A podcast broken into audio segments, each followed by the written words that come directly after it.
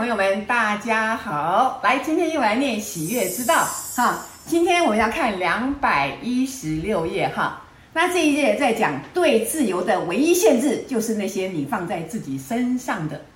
哎，我们放在自己身上什么东西吗？他特别提到了在前面，他提到说，呃，我们很小的时候哈，我们是很单纯的，但是我们降生之后呢，我们就从大人身上，从周遭的环境。学到非常非常多的规矩啊，这个可以啦，这个不可以啦。那于是慢慢慢慢的就给了自己很多的限制。那有了很多限制之后呢，我们的自由慢慢就没有了。哦，他说的是这个哈，他在这边举了一个例子，很好玩哈，很有意思。他说这个有一个人哈，他很害怕把自己的作品呢拿给人家看。好，这是一个成年的男人哈，他很会画画，但是呢，他很害怕把自己的作品给人家看。为什么呢？因为他在小的时候呢，曾经有一次。呃，这个被家长说，哎，你这个画画的不好啊，什么之类的。结果之后呢，他就不敢再拿给别人看了。哦，这个就是一种连结哈。所以说，我们常常会这个有一些行为的背后呢，是有很长远的一个因哦。那你现在看到的是一个果，有时候你不明白说，哎，为什么我不敢做这件事情？为什么我不敢在别人面前跳舞？啊，为什么我不敢做这件事情？不敢做那件事情？哦，原来在小的时候，我跳舞的时候，曾经被父母讲说：“哎呀，你那样跳很难过啊！”或者被大家嘲笑说：“哈哈哈，很很好笑啊！”之后你就不敢了哦。各位，我就是这样的人哦，因为我姐姐是很会跳芭蕾舞的，然后我们一家人都有学习芭蕾舞哈，但是我就是跳的特别的差，所以其实我那个时候也是这个打着鸭子上架哈。虽然就是还是去学了嘛，但是就是几个姐妹当中，我表现最不好的。可是还是有机会上台去表演呢，那我就非常的害羞哦。在那样的情况之下，我就知道别人会说啊，你看大姐很棒，你看小妹也很棒啊，就是就说的就是我啦，就是我就非常不好。所以其实我对那个跳舞我是非常非常这个害怕的哈，就是在大家面前表演。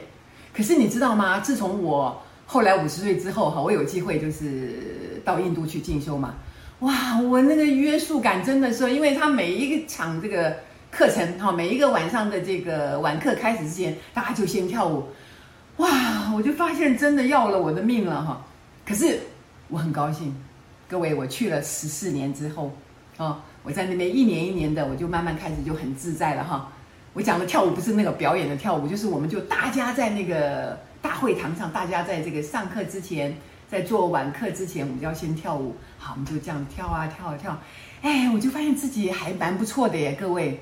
很多上过我课的同学也知道哈，我们就在课堂上会跳舞哎，我就发现自己哎，也还蛮柔软的，好，也还跳得蛮高兴的哈。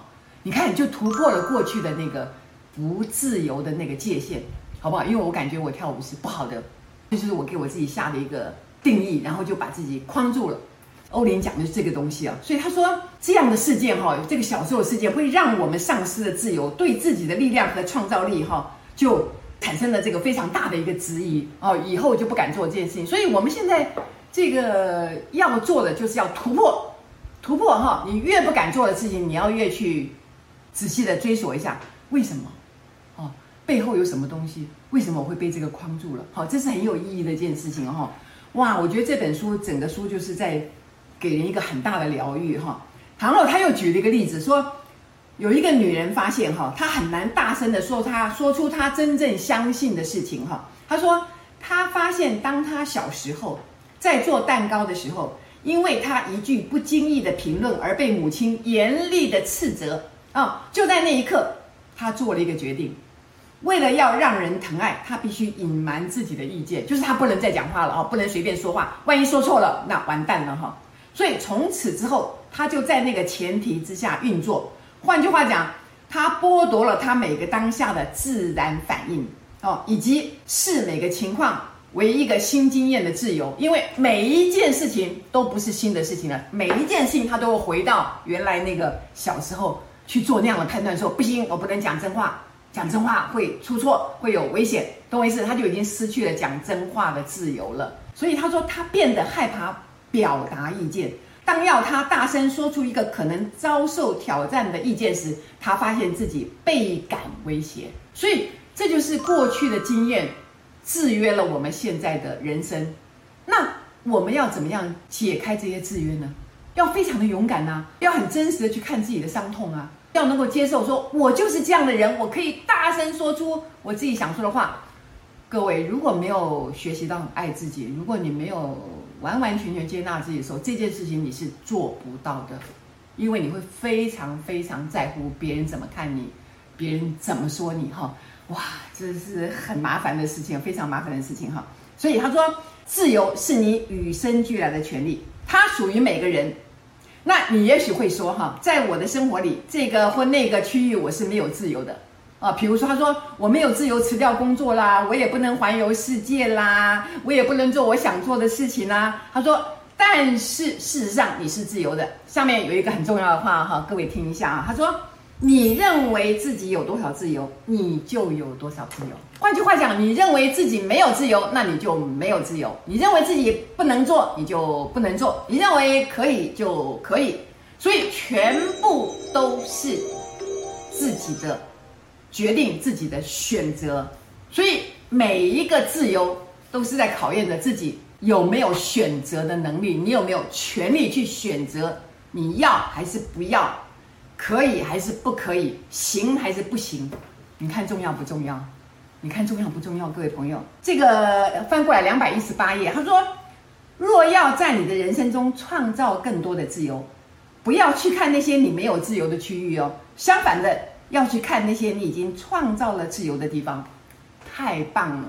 换句话讲，你要 focus 在你已经做到的地方，哪些地区你是已经做得很棒，你已经有自由了，你要加强说，嗯，那边我怎么做得到呢？哎，奇怪，那边我怎么会觉得自己很勇敢呢？哎，我做到了，那这件事情，那这个地方我也要试试看。各位了解吗？就是去看你已经做到的地方，然后给自己很多的勇气，给自己很多的嘉奖，然后你终于就可以突破了。原来你觉得你可能没有办法突破的地方，所以他说，也许你有自由晚一点回家，假使你想要的话，哈，他说，或者你有自由在超市买你想要的任何食物。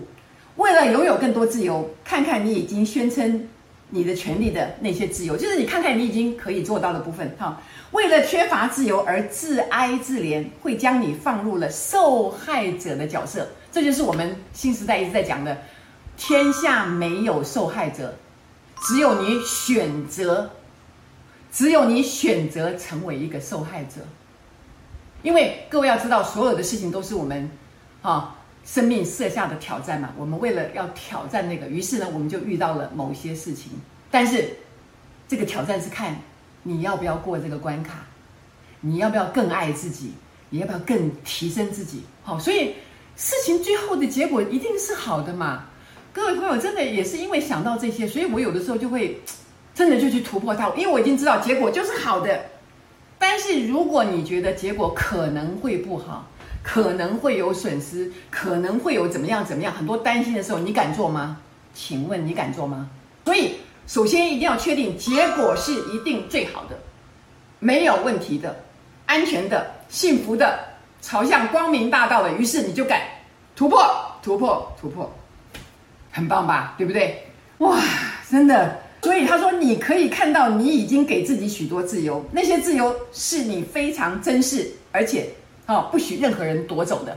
哦，所以有时候我们会坚持，我一定要做什么事情，哦，绝对不能让步，哦，绝对不能让步。这个地方，这是我的自由，我要珍惜。哦，比如今天晚上我要吃什么，我绝对不会妥协。我就要把它吃到啊！我绝对不会跟别人就去啊！我要吃面，结果我就跑去跟人家吃饭，不行！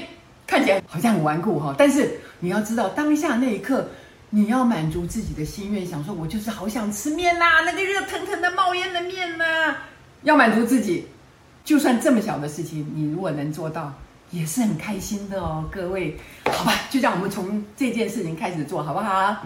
谢谢大家，今天到这边，谢谢，谢谢大家。